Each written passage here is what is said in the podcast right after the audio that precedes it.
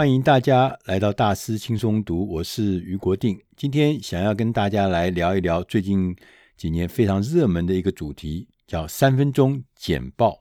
我们选的这本书，它的英文名字就叫《The Three Minutes Rule》。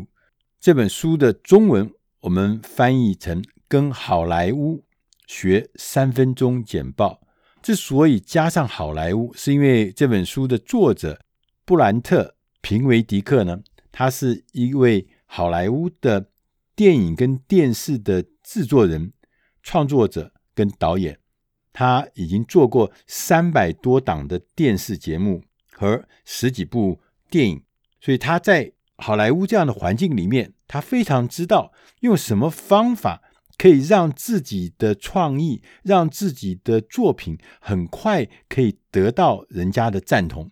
三分钟。简报对我们来讲其实是很神奇的，为什么？因为我们通常都认为简报一定要很厉害，要让人看到你的才华，看到你的创意，这样子才可以吸引别人的注意。我们也认为我的简报一定要提供非常非常多的资讯，因为通常我在贩售或介绍的服务或者是产品都很复杂，三分钟很难解释清楚。同时，我们也说我们要做很长。越长越详细的，而且要让所有的人了解每一个细节。当他了解细节之后，你的观众或你的消费者他才会买单呢。但事实上，这个可能是错的，这可能是我们以前留在脑海里面的一些传统的印象。而真正我们在做简报或者是试图影响别人的时候，你会发现，大部分的听众，包含你自己做听众的时候也是如此。总是在头三分钟，甚至更短的时间之内，你就已经有定见，你就已经决定了我到底要怎么做，拒绝、接受还是疑问。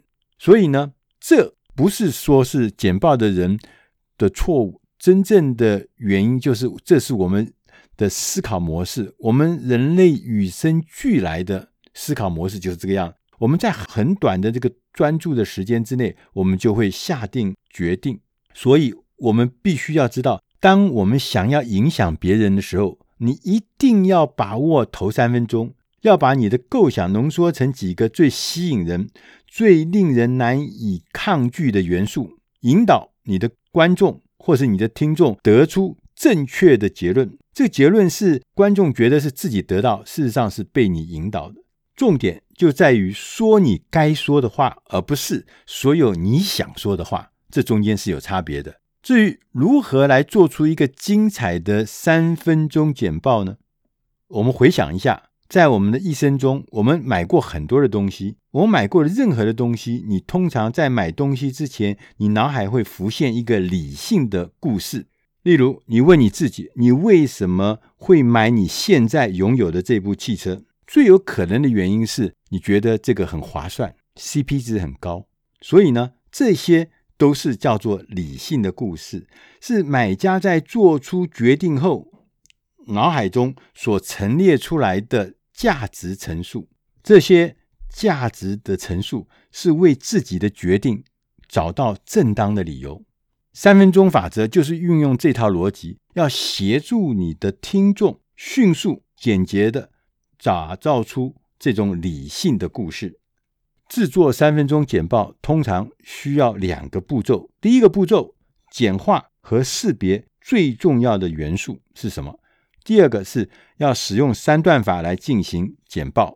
第一个步骤，简化和识别最重要的元素，它是有个顺序的。第一个，你要先条列要点，就是把你想到的有关你的产品或者服务的字，一个个的关键字写在便利贴上面。譬如有人想要开发一个应用的 APP 程式，它是要让这个酒吧或者餐厅呢，帮顾客付 Uber 出租车的车资这样的一个小程式。首先，你要先列出数十个相关的字词，就是条列要点。这字词可能是 Uber 餐厅、酒吧、免费乘乘车、打广告、吸引顾客、APP 服务，反正你把通通把它列下来。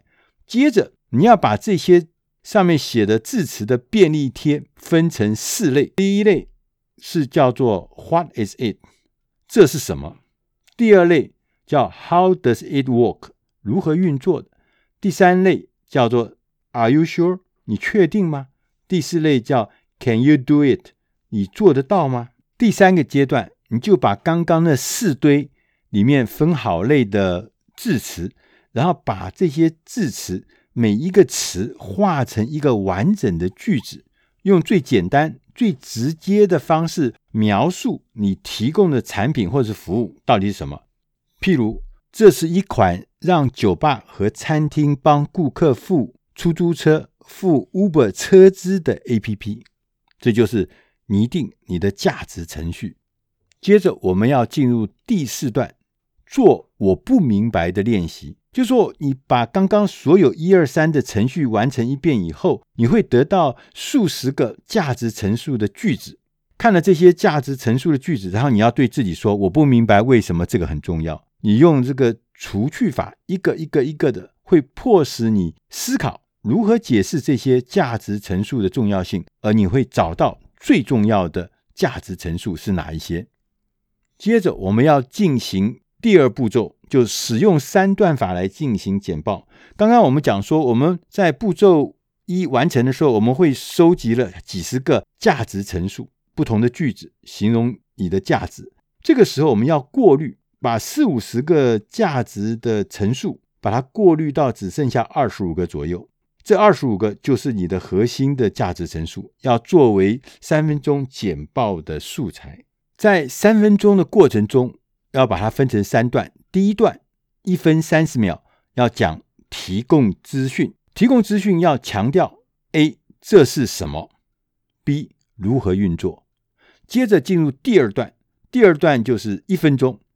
吸引参与，你确定吗？Are you sure？要在这个阶段讲清楚。第三个阶段叫做确定可行，三十秒钟，你做得到吗？在这个三阶段中，听众将会透过这是什么和如何运作，快速掌握情况。第二个呢，当他理解基本的概念和个中的价值的时候，他会去寻求验证。你确定吗？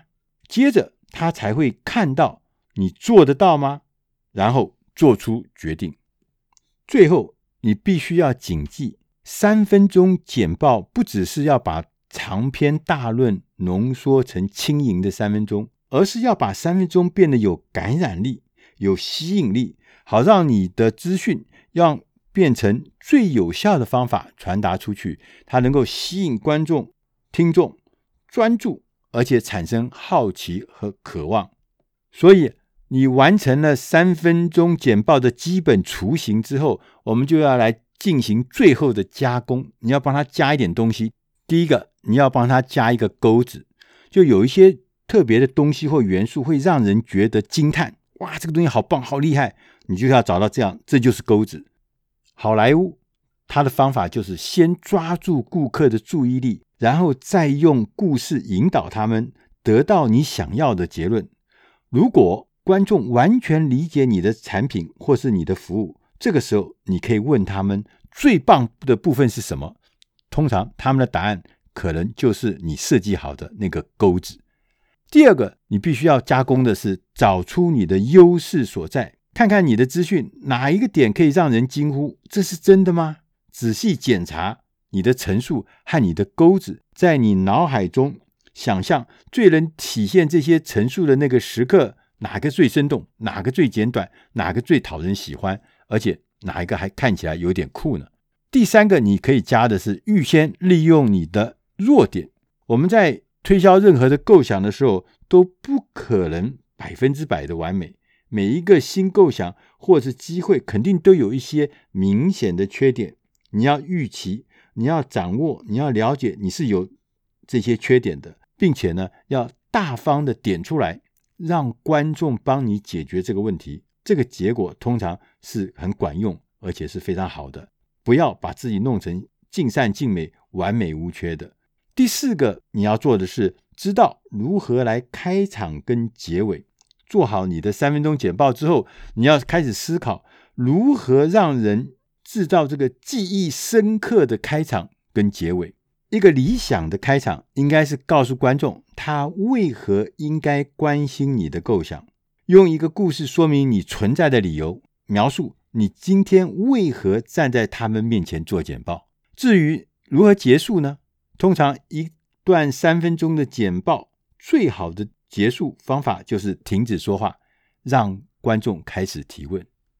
作者布兰特·平维迪克呢，他在后面特别提醒我们。现在的观众只想要资讯，他们要资讯来得快速、清晰而且简洁。他们必须概念化你的构想，情境化对这到底有什么好处，然后他才能够借由潜在的互动跟后续的探寻来真实化你的构想。